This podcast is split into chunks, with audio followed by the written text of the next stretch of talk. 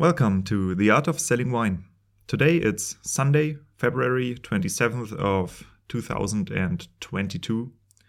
And for those of you who listen to this episode a bit later, this means that it's three days after Russia's President Vladimir Putin has decided to bring death and destruction to Ukraine by ordering his troops to attack the country.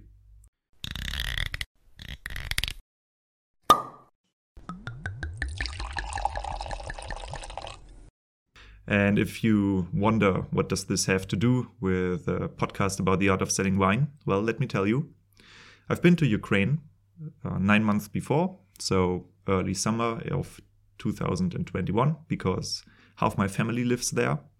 I'm married to a Ukrainian, and uh, so basically half of my family is facing war right now.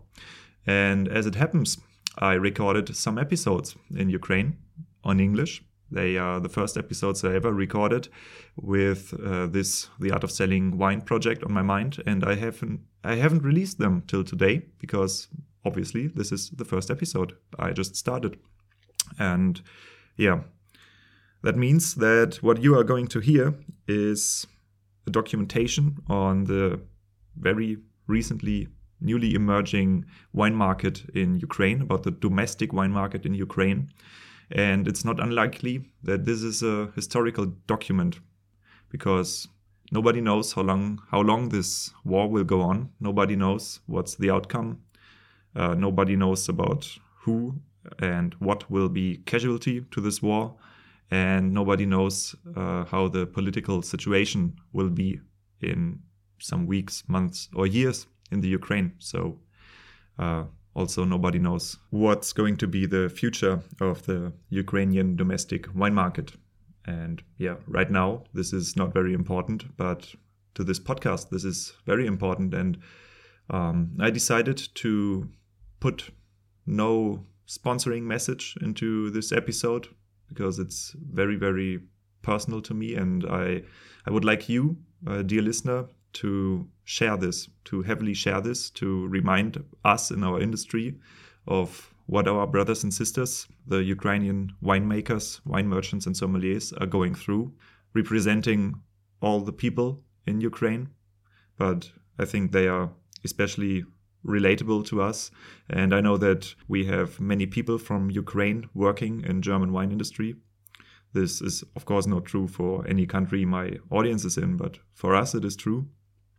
And yeah, so one more thing that I would like to bring attention to the Ukrainian president Zelensky, he asked for us Europeans to accept Ukraine as member of the European Union. And uh, I am not a politician and I'm not a lawyer, so I don't have any professional background to decide about this. But as I'm very touched by what is going on, I decided to start a petition that is meant to raise the awareness for this topic and that is also meant to force public discussions about if we should we as Europeans should allow a special procedure to speed up this process and maybe to introduce Ukraine as one of our newest member countries as fast as possible to maybe stop the war. Because if you go back and take a look at what caused this whole conflict, it all started in 2013 when the majority of the people in Ukraine decided to kind of overthrow the pro Russian government because they did not want to sign a treaty with the European Commission that many people in this country wanted to have. And this escalated. I mean, you can look up the history yourself. And today, people are getting shot, their houses are getting bombed, and this because they want to become members of the European Union. And as German, which I am, as European, which I am, and as husband to a Ukrainian wife, I say, let's hear those people and let's give them as much space as possible to discuss this widely and urgently. Now, if you would like to support me, then you find the petition on openpetition.de. That's the German ending, openpetition.de slash EU for Ukraine. Two letters, EU for, written as number, EU for Ukraine. And there you can find my petition. Thanks for your support. And if you decide not just to sign it, but also to share it, one of the best ways you can do it is via WhatsApp broadcasting. This allows you to directly share this message to 256 people, I guess, from your WhatsApp list. And it's very important to do this to people who have a heart for what's going on in this battle, in this war, who uh, feel as Europeans, not anti Europeans, and also to people who might bring more publicity to this whole endeavor. So, journalists, entrepreneurs who run newsletters, or people who have social media accounts, influencers, these kind of people, they are extremely helpful in this moment. And yeah, since I do not know who is listening to all of this, I deeply thank you from all of my heart. Oh, yeah, and if you couldn't remember the address of the petition, you will find it in the show notes. So if you have Spotify or Apple Podcast open, just go to the content description of this episode and there you will find the link. And now, please enjoy Zhenya Nikolaichuk. She's sommelier in Ukraine. She runs a wine bar, which is a very, very cool wine bar, like a locals. I hope it survives this war. I hope she survives this war. And yeah, please enjoy this interview about the state of the domestic wine market in Ukraine as it was before Putin decided to wage war. Nikolaichuk, yes. Nikolaichuk, yes. okay. So I'm trying to pronounce it correctly. Okay, cool. Um, yeah, I would say let's let's let's just start and um, see where the whole thing is going. Um, it's normally quite fun. Okay. Uh, but it's the first time I do the podcast in English, so uh, I hope this will work out. My today's guest is called Yevgenia Nikolaichuk. She's a sommelier placed in Kiev in Ukraine. And as you might have noticed, this time we do the talk in English. It's because uh, this is the language we can communicate in. And uh, right now I'm myself in Ukraine uh, not in Kiev, but uh, in uh, Mariupol, which is seated next to the Azov Sea. It's a, a, part of the Black Sea region. But I will go and visit Kiev soon. And I checked for some interesting wine locations. And this is how I found uh, Yevgenia, or how she is called uh, Zhenya. We will stick with Zhenya for now. It's easier for me. Um, Zhenya is not only a sommelier and uh, works as a wine ambassador for the Ukraine, but she's also uh, running a small uh, wine bar, which is called Like a Locals. Like a Locals is uh, yeah, just for uh, Ukrainian wines, which makes it very interesting uh, for people who want to come to the country and experience um, the Ukrainian wine styles.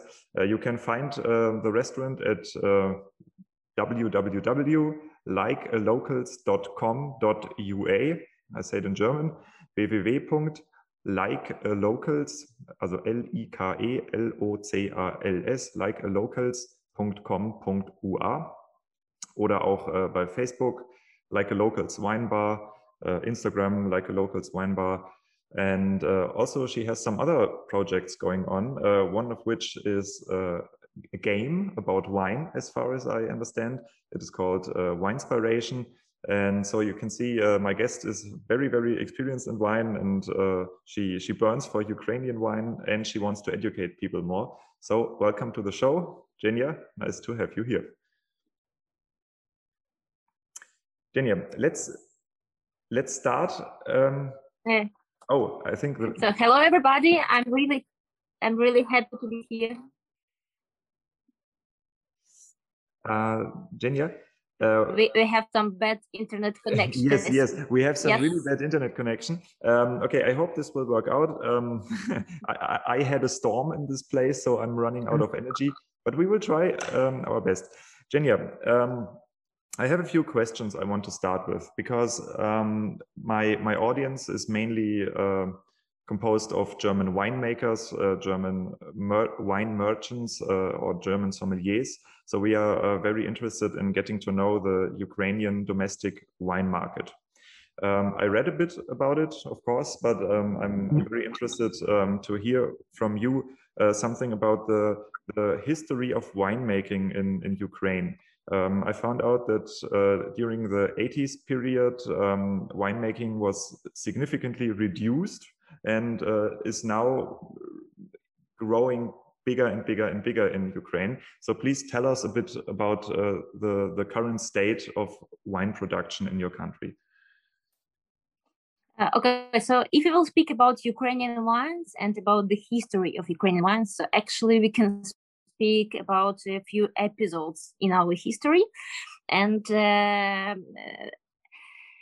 I wouldn't say a lot about the episode uh, before USSR, okay, because uh, the USSR period totally changed everything. So, what did we have in uh, during the USSR period? So we have a lot of big, huge farms who uh, should produce a lot of wine to give wine to everybody all over USSR. So we are go we are mm-hmm. speaking about quantity. We're speaking not about quality, and at the same uh, same time. So what is really uh, not really good things about uh, that period that uh, during USSR times um, a lot of wineries uh, they were split as so-called primary production it means that uh, it's a big farms who owned the land grow the wines and they produced uh, so-called wine in a bulk. So usually they didn't bottle it. Mm. and then they have like so-called secondary productions. So uh, the secondary production should buy the, the wine in a bulk and then they bottle it. So we are speaking that we don't have this um, uh, how to say the, the quality control from the vineyards till the winery and at the same time, uh, after USSR times, uh, we don't have in Ukraine uh, the profession of enologists.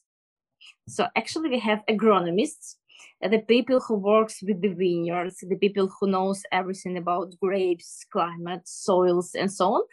And then we have technologists, the people who works on the winery, who, uh, who understands equipment, uh, how do the yeast works, and so on and so on.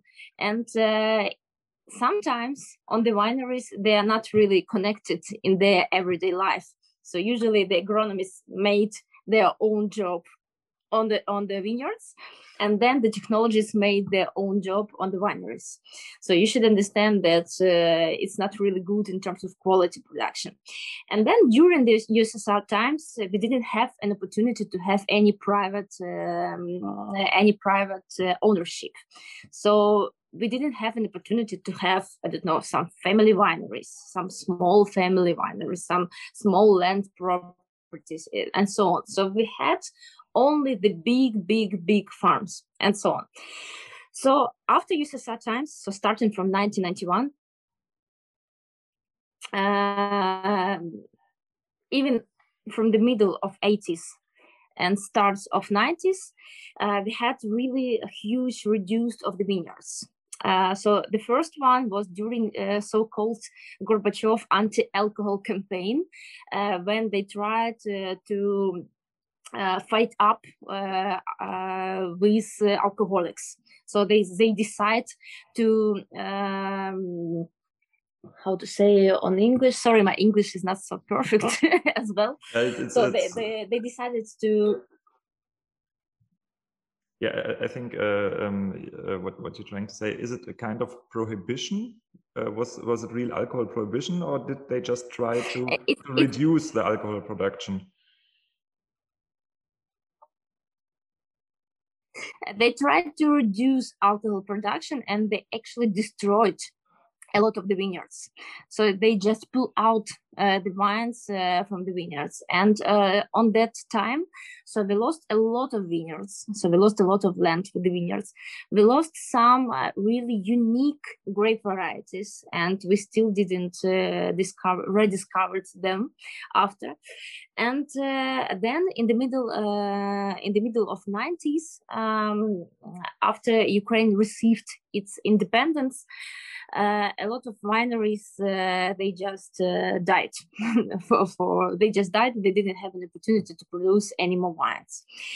And now starting from i would say from the middle of 20s um, maybe even from 20 uh, 2009 2010 so we have like the, the periods of rediscovering i would say.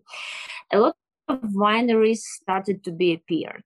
Uh, a lot of um, a lot of mm, I wouldn't say the new grape varieties, but Ukraine started to think about our own identity. We started to think about our own local grape varieties. Uh, so now we produce not only Cabernet Sauvignon, Merlot, Chardonnay, and Sauvignon Blanc, but we also produce some Tilty grapes, which is our local identity. Uh, we started to promote more uh, our local grape, which produce really interesting wines with another Sukholimansky grape, uh, which also could be really interesting.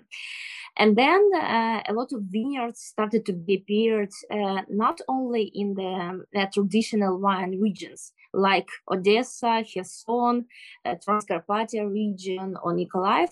A lot of vineyards started appeared on the north part of, of Ukraine. Uh, for example, you would go to Kiev, uh, uh, you can go to, to the winery near Kiev.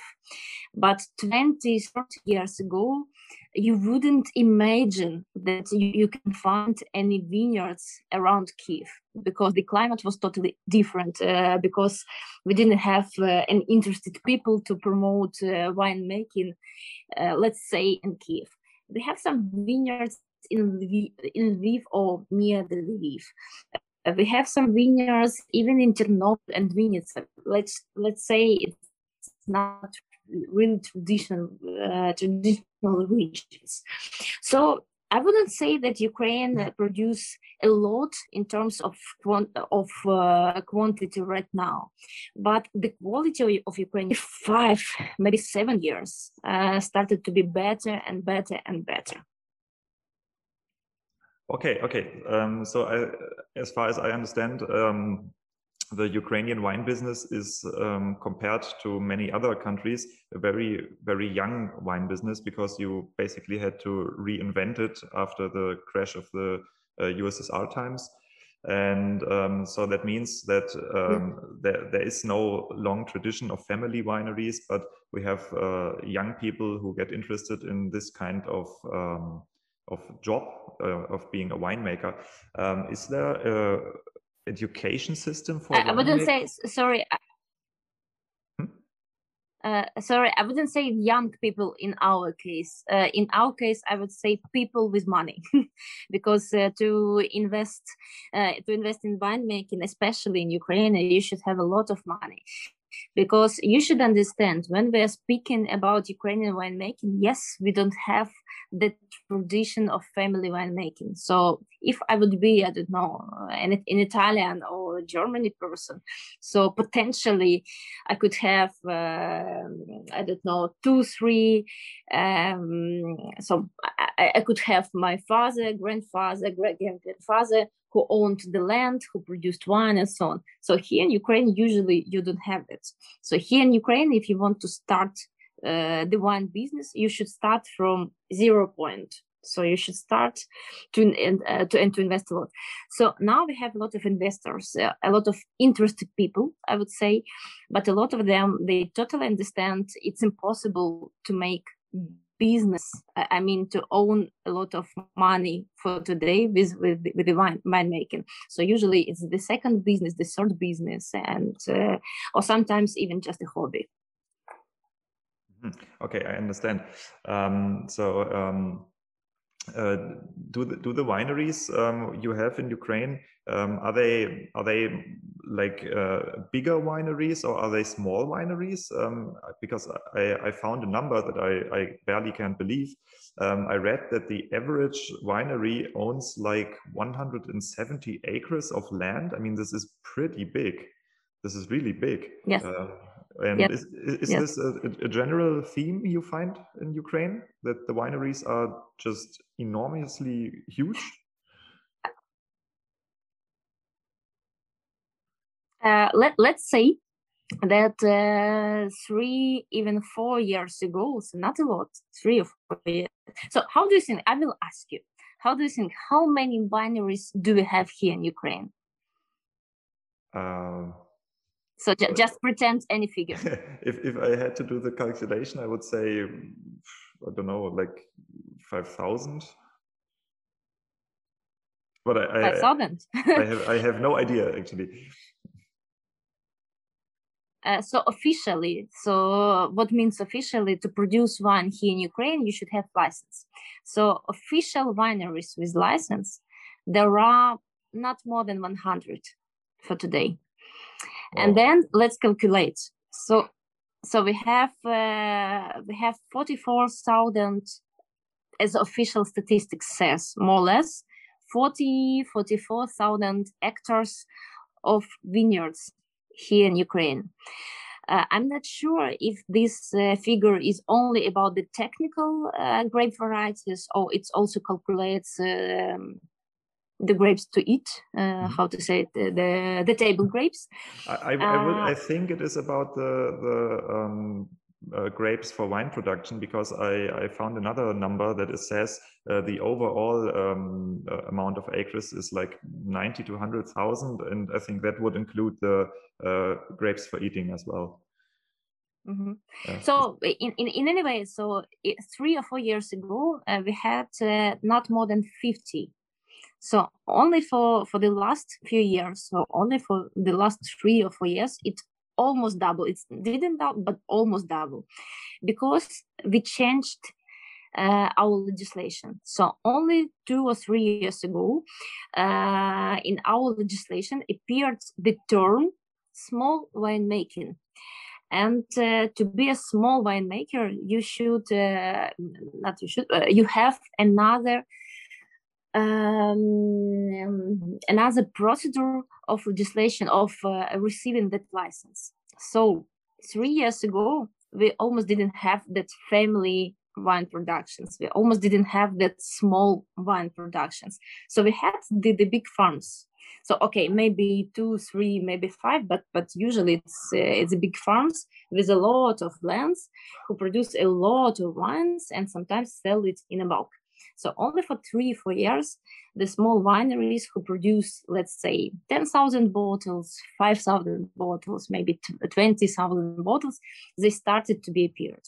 So if you would speak in a general, yes, in a general, the biggest part of these vineyards are the big one. But the small one, they started to licensed and uh, the this is very dynamic. Uh, this is the very dynamic way right now. I mean, this is this is extremely interesting um, to hear because um, this means that you will see such an explosion of uh, quality and diversity in the next years, and also um, you will see so so many interesting brands um, emerge. And uh, yeah, we will definitely uh, take a look to Ukraine uh, more often. I didn't know that uh, that uh, your market is, is so vivid because uh, yeah as you can imagine uh, uh, when when you're used to middle european winemaking the the difference is is, just enormous because you have uh, these this unbroken history of uh, wine production and uh, yeah it's this is it's cool to hear um, how is how is the um, the Ukrainian wine market st structured? Is it mainly for domestic product consumption, or is it? Oh, sorry. Ich mache das. So, sorry for the interruption. Um, the um, the Ukrainian uh, wine market is it um, is it mainly for uh, for home consumption, so for um, for domestic consumption, or is there a big export? Um, they have some export, but if to say in the figures, it's it's not a lot. So usually wineries uh, they export uh, sometimes they export for image. So let's say you can find some Ukrainian wines uh, in one or two, three places in London, or you can find Ukrainian wines in one or two places in France. But usually it's like for, for an image to say that did you know that you can find our wines in michelin star restaurants? And but they're talking about like one or two position uh, in, in the wine list. Uh, some wineries uh, they export to, to china of course and I, I believe as everybody in the world they want to open chinese market. Uh, then some wineries export to america uh, some wineries, uh, four wineries, uh, started to export to Japan just two or three months ago. They were the first one Ukrainian wines to come to Japan market. Uh, then you can find uh, something in the North Europe, but actually not a lot. I believe that you could find easily Ukrainian wines maybe in five, maybe seven or ten years, but not right now. Uh, so for today, we are speaking about domestic consumption, but I hope in the future Ukraine will be like a trend in uh, in Europe because I believe we are an interesting country to drink. If you are studying uh, wine, just in general, so maybe you can be bored with uh, really traditional and famous uh, regions, appellations, and countries. And uh, in case you want to, to drink something interesting, something you didn't try before, uh, you didn't, you even can't pronounce, let's say, like like Telti-Kuruk grape. So Ukraine could be interesting for that. Yeah, I see.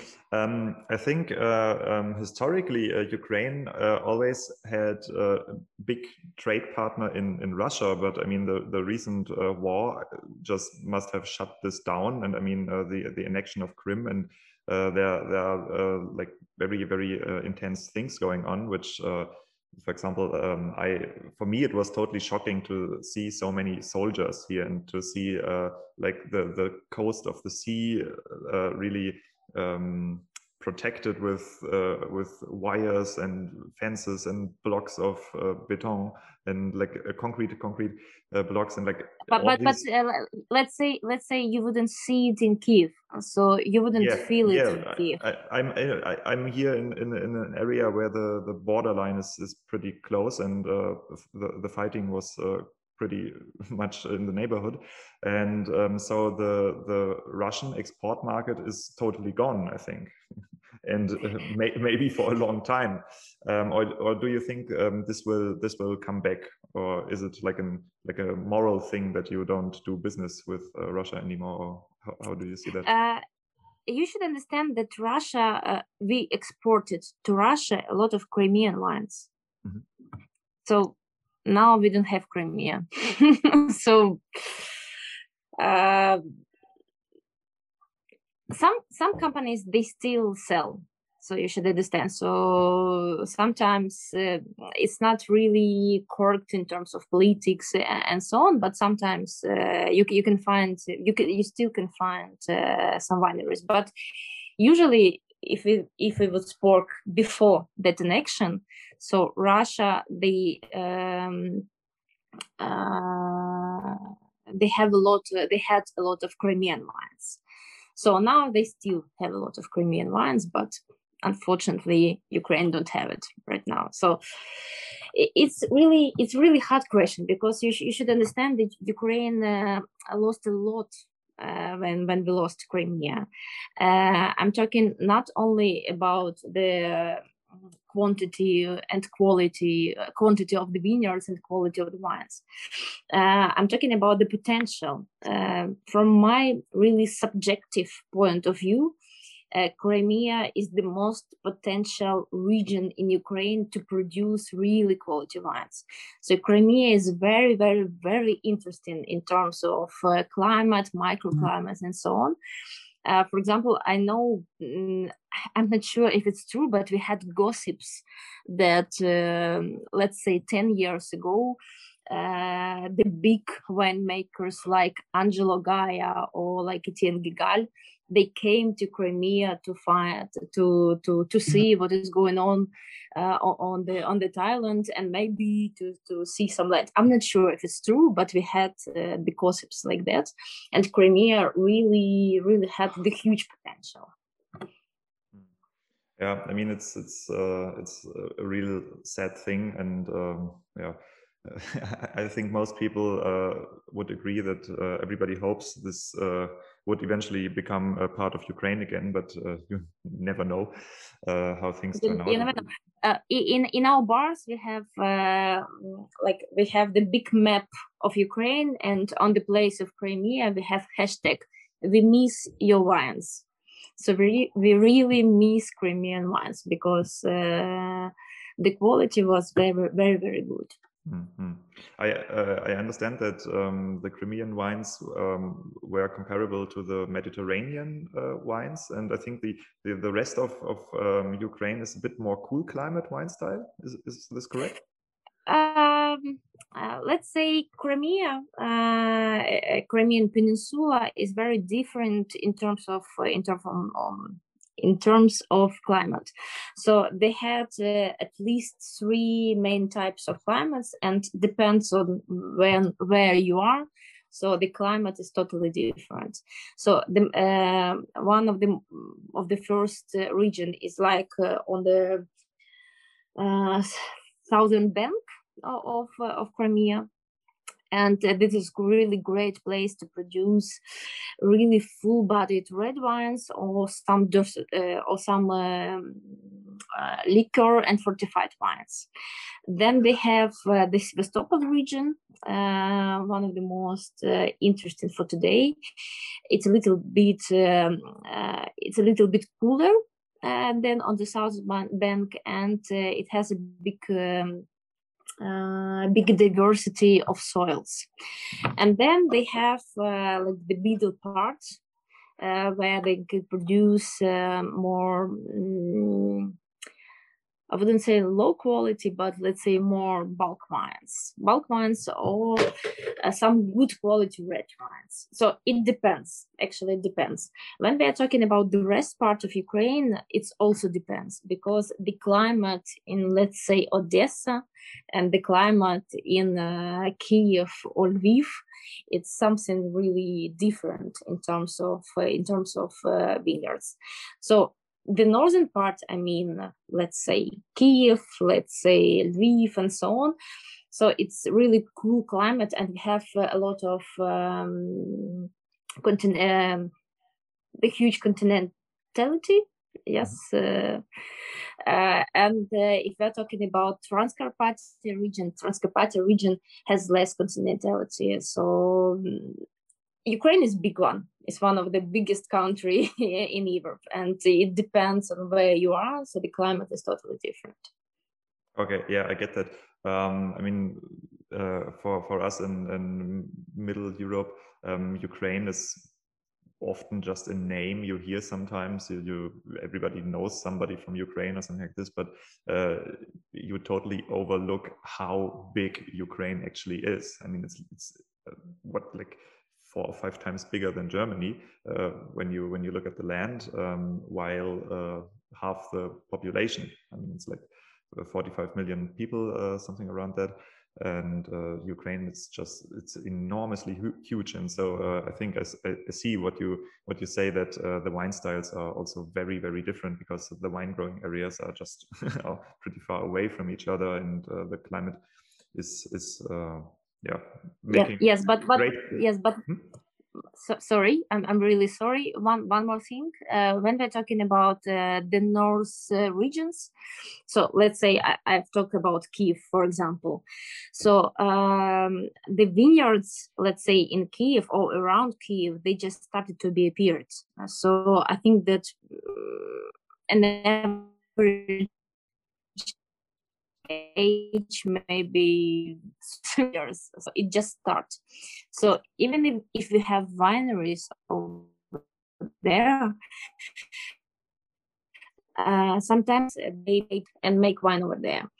Uh, so, and another thing you should understand about uh, Ukrainian wines, um, Ukraine is still looking for for an, an, identity. We are still looking for the styles of the wine. So uh, I can't say you what is Ukrainian wine for it now because it's changed. So every year something changed, something appeared, uh, something died, and uh, I think that we can speak about the uh, typical Ukrainian wines or what is typical for Ukrainian wines only in 15 years or maybe even 20 years. For today, we are looking for ourselves and we are participating in the historical uh, process. Mm-hmm. Yeah, I get that. Um, I visited a winery here, and uh, the owner basically said the same thing. He says like uh, he's trying to to find his wine style um, because uh, it's he, he he must understand what the what the people uh, want to drink, and um, yeah, since there is no history, it's uh, it's on one side it's quite an interesting situation for a winemaker because you are totally free um, on, on the other side, uh, yeah, you just don't have the history and the identity, as you say it. Um, I uh, I talked to some uh, people from from Ukraine um, because uh, I'm I'm married to a Ukrainian uh, girl, so um, I, I, sometimes have contact contact to uh, people who live in, in Kiev mainly, and I I got the idea that um, there's a big trend going on, uh, which is uh, the so-called natural wine. Like everybody seems to want to know what natural wine is and only drink natural wine. And um, can you can you please um, talk a bit about the trends you see in uh, in the wine market? What is what is being demanded? What do people want to buy at the moment? Um, so my personal uh, point of view uh, for the natural wines uh, that uh, if there are at least one or two or three people in this world who has some crazy ideas to make something really special so they will do it so here in ukraine we have some uh, we have few big huge promoters of that natural wine trends and they do their best to promote it. The big problem about mm. it that usually people in Ukraine, so they hear about natural wines, but usually they don't understand what does it mean. I, I believe it's not only Ukrainian problem. I believe it's uh, it's all over the world. So usually, the main question about uh, natural wines, okay, and what about the rest ones? Aren't they natural? Yep. Um, um, so people don't understand. So i believe that we should promote not natural word but low intervention is more correct as i say as, as i believe. And yes uh, we have the trend. Uh, it's really popular um, between young people it's um, it's popular among some uh, among some sommeliers, but I can't say that all the sommeliers uh, they are going crazy about natural wines. Some people ask about it, some people uh, say about it, uh, but um, I'm not sure about the figures, but uh, I believe it's not the big market share. So maybe for today I don't know, maybe a few percent. I'm not sure, but but it's not a lot. And um, my personal point of view about nature wines, uh, it's popular because it's like um, um, um, I will try to say it on, on English. I'm not sure if you would, would understand me. I mean, um, when you are speaking with the people who produce that style of natural wines, usually it's people who made, I wouldn't say downshifting, but they are really, they are not winemakers uh, in terms of the profession. So usually they used to be, I don't know, lawyers. They used to be an accountant. They used to be, um, I don't know, the bankers. And then one day they received this idea to produce wine. And they start from the zero point. They start without any knowledge. They start with only the big big love for the nature for the land and with that idea to produce wine. So usually an average uh, an average uh, story about an average uh, natural wine producer. It looks like this. I, am i right? Do you have that the, the same idea or not? Yeah, for sure. I mean, uh, this is this is a story you also uh, often see in Germany. It's uh, the people who like they are 50 years old and they totally change their lives and say, uh, "I don't want to do my old job anymore," or "I made my money. Uh, what do I do now?" Or uh, yeah, and these these people often um, have a more um, ecological worldview as well. So they are they are often um, very uh, uh, quite quite well educated, and they have uh, the idea of yes, no intervention winemaking, no um, uh, not poisoning the environment and all, all this philosophy thing that uh, goes on. And they produce uh, often like very small amounts of wine which have extreme high quality and get sold in in yeah michelin star restaurants and stuff like this. So this is a co common pattern and yeah. So uh, you think um, the natural wine thing is, is like a like a underground wine underground uh, in in ukraine uh, not not everybody of course not everybody but uh, for me I, I, see a lot of uh, a lot of that new winemakers uh, who don't have uh, the traditional knowledge mm. about winemaking i mean they didn't uh, study uh, five types of dip- of different um, chemics chemics yep. uh, no chemics. Chemia. Maybe I, I, I, think it's chemics. So they don't have the traditional knowledge about uh, winemaking. And usually when you read their stories it really looks like um, wow uh, the big dreams come true. So the people become uh, free with that idea of working on the land with low intervention to the land and so on. And uh, I know a lot of uh, winemakers by myself, and usually when you spoke with that people, so you you fall in love with the people because they really what they do they are uh, they do it with a huge love. And my personal view that uh, um, to say the truth, I'm not the big fan of that low intervention wines. Uh, from 100% of uh, that kind of wine, only 30% I would drink. And then 70%, uh, as for me, it's just very, very subjective. I can't drink it. So usually you feel a lot of uh, mm, traditional wine faults in that wine. And um, it's really hard to analyze them. But when you spoke with that winemakers, so you just fall in love because they really love what they're doing. So uh, my personal my personal opinion that um, a lot of people who promote that they also sometimes fall in love in that kind of uh, that kind of winemakers people and in that idea of uh, low intervention land uh, and, and, so on and so on. So it, it's not always about the quality of the wine. Sometimes it's more about the stories around that wine.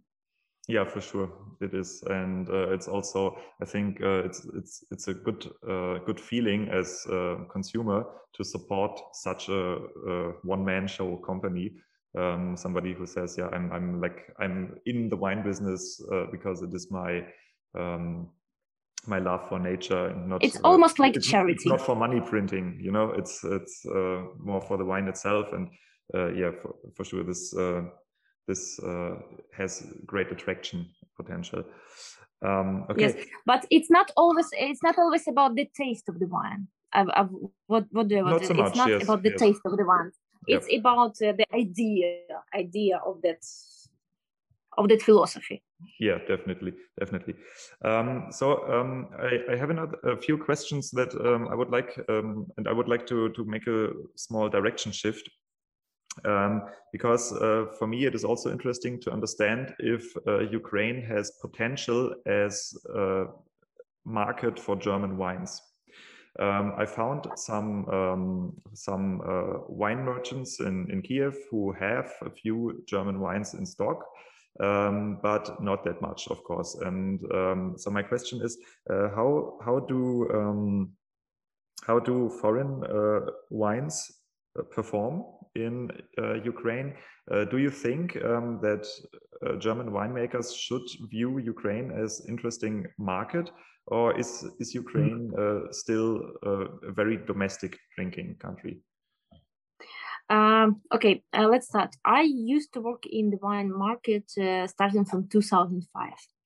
And uh, in that times, it's almost, it's 15 years ago, actually, almost 16 years ago.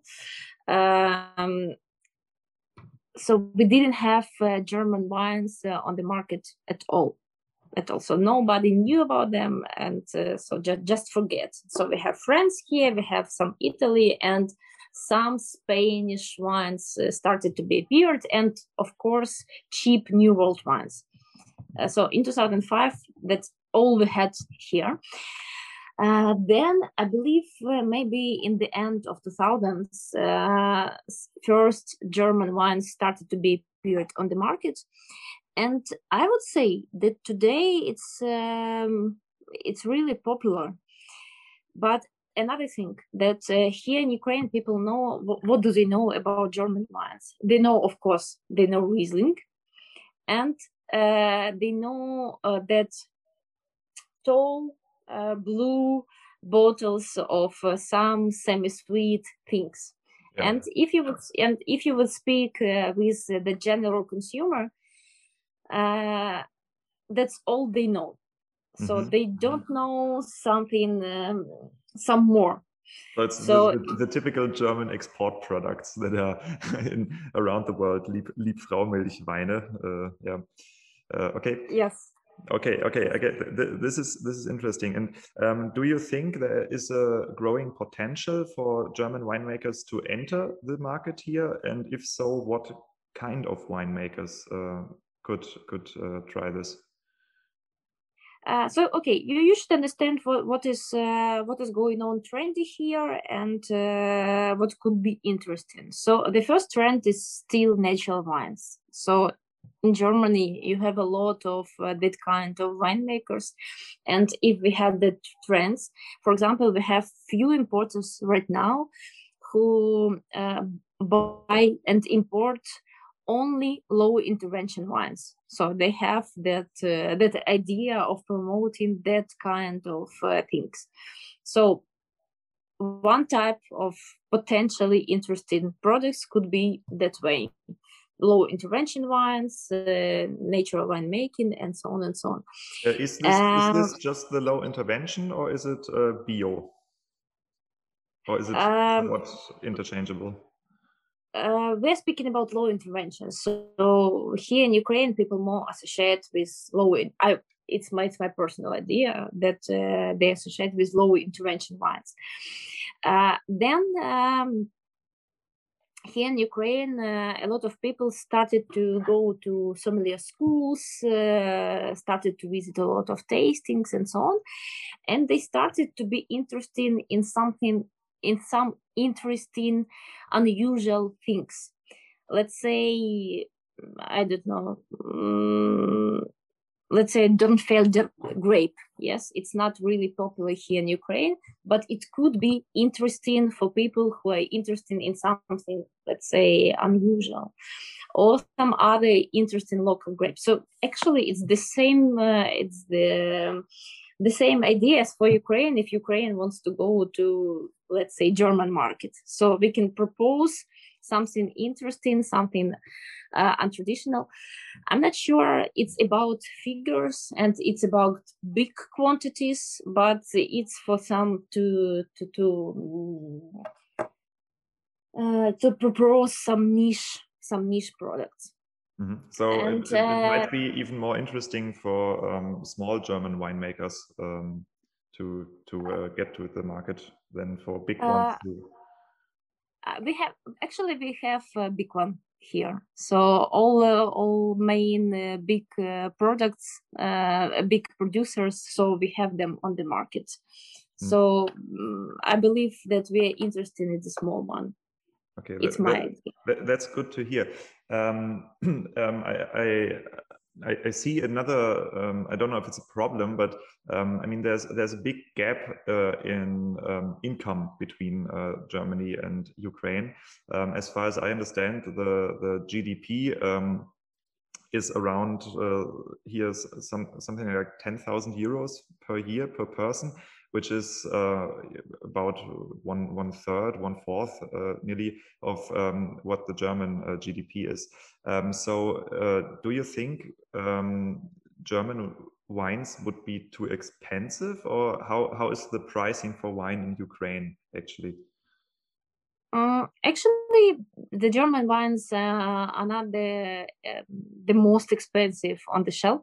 Mm. So, if we're talking about uh, all that kind of that sweet, semi-sweet uh, things in, blue, in tall blue blue bottles.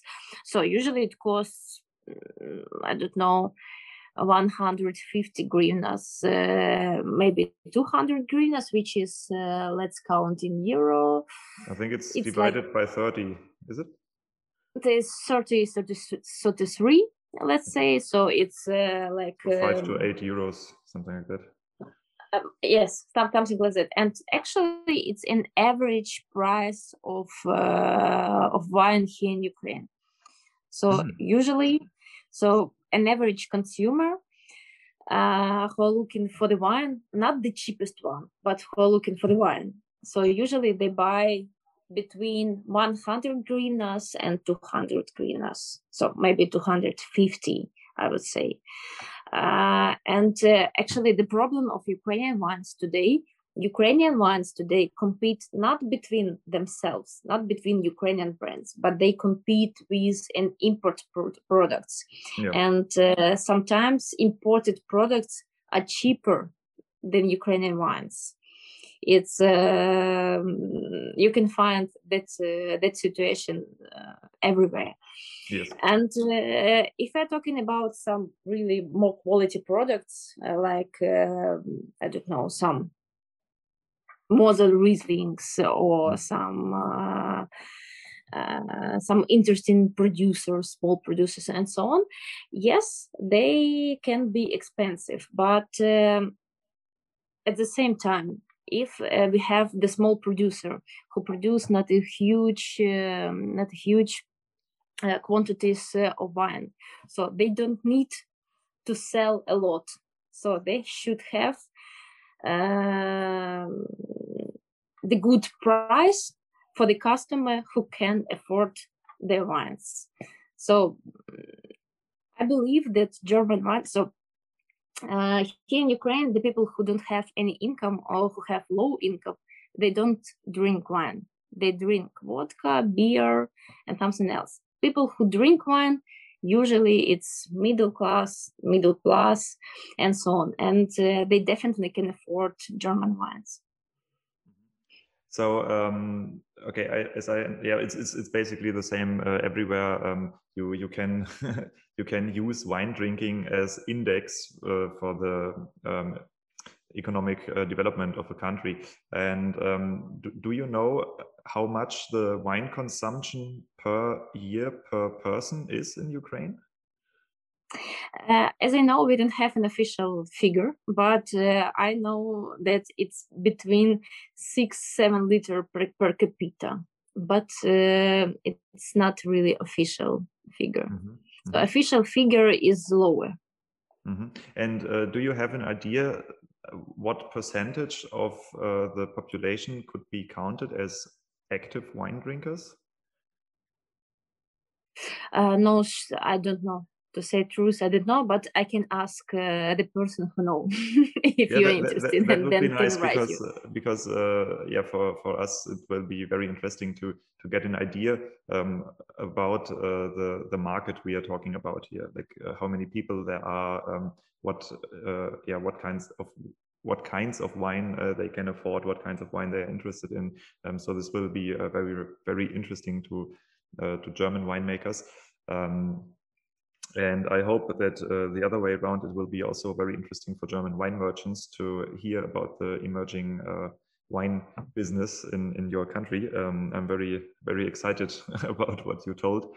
And um, so uh, my next uh, question would be um, um about the wine community in your country. Um, is there um, uh, let me start differently. In germany we have a very very close wine community. So you have the, the, like the hardcore wine guys and the wine business people and they are not so many. So it's like everybody knows each other and you are always trying to sell to the same people.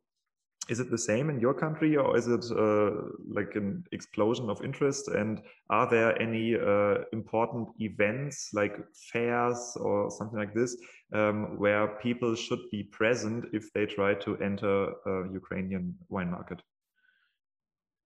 um, I would say that the wine community, if we're talking about the wine professionals, the sommeliers, experts, restaurateurs, and so on, it's really close. So everybody knows everybody so you you you go to the tasting and usually 85% of people you know them. You're going to the wine festival uh, you know a lot a lot a lot of people. So you you always say hi hi hi hi. So it looks like like this. So you know everybody.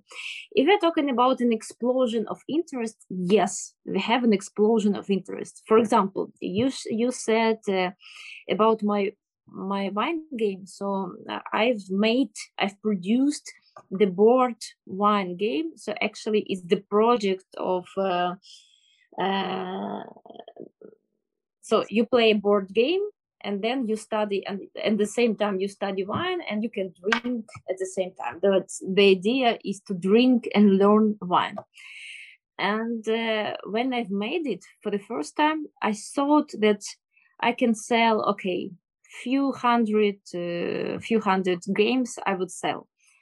But I see that uh, so I've made statistics from where did I receive uh, my main orders, and I thought that I would sell only to Kiev, to maybe Lviv and Odessa, mm-hmm. but I receive my orders from some small villages I even didn't hear before. So it means that uh, here in Ukraine, people started to drink and to be interested in the wines, not only in the big cities where we have the big wine communities, but also in the small cities, in some villages, and all over Ukraine. So it's not really localized, I would say. Um, but what was the question first? Uh, the, the last ah, about, about, the wine community and about the wine fairs. Yes, we have a lot of wine fairs. Uh, we have some professional one, and we have uh, for an open public. For example, this weekend uh, we had in in Kiev we had two big wine festivals. The first was made by um, our retail Silpo. So I, I don't know an exact um, an exact quantity of people of people who visited this festival, but it's I believe it's a thousand or two thousand of people. And then uh, the same uh, weekend we had uh, another one big festival, Kiev Food and Wine Festival. So usually five, seven thousand people come to that festival this weekend we have uh, have in Lviv another one wine fair. Uh, so there are also few thousand people who visited it. Usually it's like for public. Uh, and then we have some professional things. Uh, for example, every autumn we have um, the wine fair. The name is Wine and Spirit. Actually, the, the Wine and Spirit uh, is the name of the fair uh, and it's professional one so it's opened for professional professional people. Uh, then uh, a lot of uh, a lot of producers uh, they cooperate with um, with how to say it? I, I forget. I forget this word uh, so the government embassy sorry embassy. so embassies okay. Yeah. so yeah. some yes so sorry so some producers they cooperate with, with an embassies and they ask to make uh, some special presentations uh, for wine professionals of let's say ukrainian uh, of, of ukraine uh, they ask to help them to, to make some uh, some things. For example, a few years ago, actually, German embassy was really active uh, in promoting uh, German uh, German winemaking here in Ukraine. So they've made festivals. It, it was like seven, maybe eight years ago. So they've made festival of German wines. They've made they helped to to make some tasting for Ukrainian sommeliers, and as we see, it worked. So mm, we have we have German uh, wines now on our market. And uh, what else? Sometimes um, and associations like, for example, wines of Portugal or wines of Italy or consortium of uh, Chianti Classico. So they've made the presentations here for for sommeliers as well. Mm-hmm. Okay, that's that's good to know, and um, I hope that some of the listeners of the podcast uh, will consider um, to to uh, also sell their wines in uh, Ukraine and to try some Ukrainian wines. And uh, with that said, let's talk a bit about the Ukrainian wines you think the world should know. You uh, you already mentioned some grape varieties that I will not try to say the names. Pronounce. uh, yeah, but maybe you you can you can give us a little overview about the the um, maybe some interesting wineries, okay. some to, interesting to pronounce, varieties. To pronounce German names is not so. Mm. To pronounce German names is also not so easy. So it's yeah, uh, yeah. I get that. I get that. I get that. Uh, it's it's a fair a fair game. Um, but yeah, like just just tell us uh, the things uh, we should be aware of, um, like the varieties or maybe some producers or uh, whatever you think is worth uh, to mention. so I think when you come to Ukraine, you should try few things. Uh, the first one, uh, you definitely should try Odessa Black grape variety. Uh, it's um, it started to be promoted as Ukrainian identity. Is the red grape variety? I would suggest you to find um, uh, not young wines, but some reserved wines because Odessa Black grape variety feels uh, shows really interesting in um, in old not really old but at least three four five years old wines so it can uh, can show really interesting things. Uh, then you can try you can try another one grape the name is Telti-Kuruk it's the uh, it's white grape variety.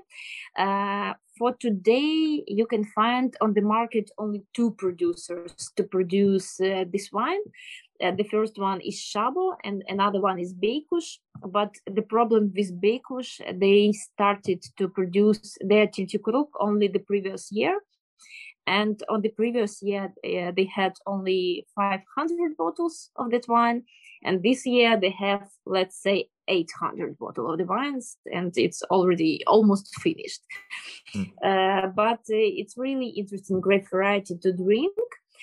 And another one potentially interesting a grape uh, could be Sukholimansky it's not uh, very popular on the shelf but sometimes you can find it uh, in the restaurant and then Ukraine uh, produce uh, a lot of um, a lot of wine, not a lot, but some wines uh, from uh, the grapes like Solaris, Johanniter, uh, and uh, so on. So usually it's um, so, called hybrids, yeah, which the, is popular on the northern resistant varieties. Yeah, ah, interesting that they already found their yes. way into the country. Cool. yeah. Okay. Um, and actually, it's very interesting. So some ones are really interesting. Mm, yeah, yeah, for and, sure. Uh, but, but one one more thing, and uh, when you would come to Ukraine, you definitely should visit a few wineries. So the first winery, not to miss, is Shabo. It is situated uh, 60, 70 kilometers from Odessa. So you can join uh, the visit with uh, just relax uh, near the Black Sea. Uh, then you should visit uh, Kolonist Winery. It's also um, in Odessa region, but it's uh, a little bit far away. Uh, then uh, you should visit in Transcarpathia the Chizay company, Chateau Chizay. It's very, very beautiful. Uh, very, I, beautiful I, hope and, to, I uh, hope to have them uh, in, on the podcast. I already reached out to them, and Oh, wow. yeah, I, I'm in contact with their uh, salesperson. Um, so maybe we will we will have a podcast with them. Yeah. They really they, they do really great job and of course if you would be in kiev so you you can visit few wineries here uh, in kiev Mhm. Cool. That's that's perfect to hear. And uh, for the people uh, who hear the show, I would also recommend you to uh, check out uh, Jenia's wine bar, like a locals wine bar. Uh, where can people meet you, and how can people reach out to you if they uh, want to get in contact? Uh, so they just can come uh, um, uh, to the bar. So usually usually during the week uh, um, till usually till 5 or 6 p.m i'm on the place. So uh, you can ask for Jenia and uh, usually if i'm not out of the city i'm in the bar. So you can find me easily there. Okay, perfect. And um, the last thing I would like to ask you um, uh, is about your uh, wine game. Uh, the wine game, by the way, uh, is called uh, Winespiration. Also, uh, I say it in German, äh, wie Wein und Inspiration, Winespiration. Ähm, und die Website dazu ist winespiration.game.com. Ja, also W-I-N-E S-P-I-R-A-T-I-O-N-G-A-M-E, winespiration.game.com. Um, is this something that that sells well? Because I, I often have the um, the idea that like these wine games, I, I tried some German ones and they are, yeah, let's say medium produced games. Um, so it's not really much fun. Uh, but you said uh, you were surprised about uh, how where the orders came from. So is is it selling well? Uh, it, it's really it, it's selling not bad uh, let's say i didn't uh, wait uh, so it's selling more Mm. than i could pretend it could sell so a lot of people really interested in it because uh, for ukraine it's the first ever um, the first ever wine game um, I mean, in that format when you can drink and learn, and the main idea is to learn. And I have a lot of, to say truth, I have a lot of interest from Russia. Mhm. I have a lot of interest uh, from uh, some European countries. For example, uh, the small mm, the small quantity, but still I will sell to Czech Republic the next week, and uh, I have the big idea to come to Amazon with uh, with that game. So yes, people buy it. It's not uh, it's not huge quantities. It's not thousands of uh, of games every month, but uh, it's um for me it's interesting. So I would say one more time. So it sell more than I could pretend it could sell. Mhm. Yeah, that's that's uh, that's good to hear, and uh, I think it's very uh, inspirational to see um, how much you do for your uh, country and for the wine interest, and uh, like you you you really seem to be uh, um, an ambassador of wine uh, in, the, in the best sense. And um, it was great pleasure for me uh, to have you on the show. Um, thanks a lot for the uh, for the big insight into your market, and we will definitely check out the Ukrainian uh, market in some years again to see how things developed. And I would love to uh, have maybe have you back on the show and uh, tell us uh, about the new things that go on in your country. Uh, I hope so. I hope that uh, I would have that opportunity to come back to your show and uh, to say more good news for Ukrainian winemaking and maybe for German wines on our market as well. Yeah, that both would be fine. And uh, yeah, I wish you wish you a good evening. And uh, when I'm in Kiev, I will hope I will have the time to check out your restaurant.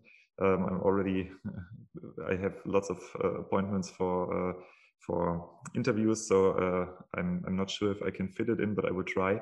And uh, yeah, so then oh.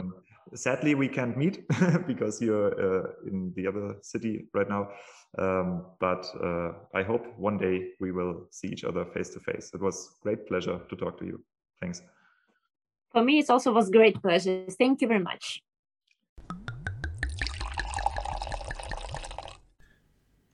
Listening to this is the most surreal thing I have done in my life. Basically, anything in these last days has been the most surreal thing in my life, and I guess in the life of almost everyone in Europe because we are used to living in times of peace. And I've had quite some internal struggle if I should release this episode at this moment or at all.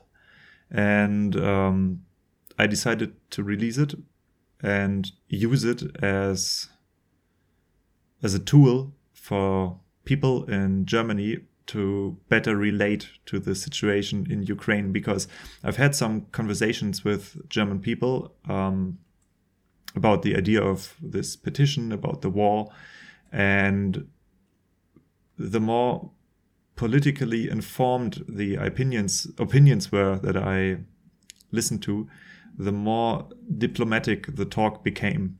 And I do not think this is the time for uh, endless diplomacy. Not that I discard diplomacy, not at all, but the crisis is here right now, and we have a political system that is used to taking very long for compromises. And I don't think this works right now. And I think this crisis is a wake up call. And every minute that we do not act as European Union, people will pay with their lives for that. Each citizen should do what he's capable of to stand up and to give a sign to our politicians to act right now. You can do this in demonstrations. You can do this using your social media channels, as I do. You can do this with donations. You can do this with direct messaging your politicians. There are all kinds of ways, and I try my best to help in this situation. I do not know what else to say my wife just showed me some news written in Ukrainian or Russian language. I cannot tell. Um, and the news is that in the Crimea area, which is already occupied, men are being forced to fight against Ukrainians. So this means formerly Ukraine citizens are being weaponized as foot soldiers against current Ukrainian citizens. This is going on right now at this moment if you want to see one more thing that is super surreal, I have shared an Instagram story of Like Locals where they honestly build Molotov cocktails from wine bottles. This is true. This is going on right now at this moment. And also, there's one more thing that I want to say. Uh, with every word I record here, I ask myself, can I release this? Shall I release this? um, what kind of reaction will I cause? Is there anybody who will pick apart some of my words and use it against me? Am I creating a shitstorm? What am I doing here right now? And I do not know. Uh, so I put myself out here with my name and my channel, and which is my business, my income. But I do have an opinion, and I want to share it. And uh, coming from this position, I also want to say that I have huge empathy for every Russian person, celebrity or not, who speaks out against the war, against Putin's war, because for me, there's just my image at stake. For them, their life is at stake. And uh, so, while all this horror is going on, we shall not forget that there are people in Russia, and I bet there are a lot of people in Russia who hate what is going on right now. And everybody who raises his or her voice against this war as a Russian citizen deserves our deepest, deepest respect and honor. Thank you. Well, usually I end the episodes with summarizing what's so interesting about this, but uh, in this case, I will finish the episode very differently. If you want to help the Ukrainian people, please do consider also signing the petition, the petition to increase the process for Ukraine to become member of the European Union. And the link is openpetition.de slash EU for Ukraine. Share it using WhatsApp broadcast. And if you enjoy conversations like these, not about war, but about the wine industry, please tell a friend or two about this podcast. Thanks for listening.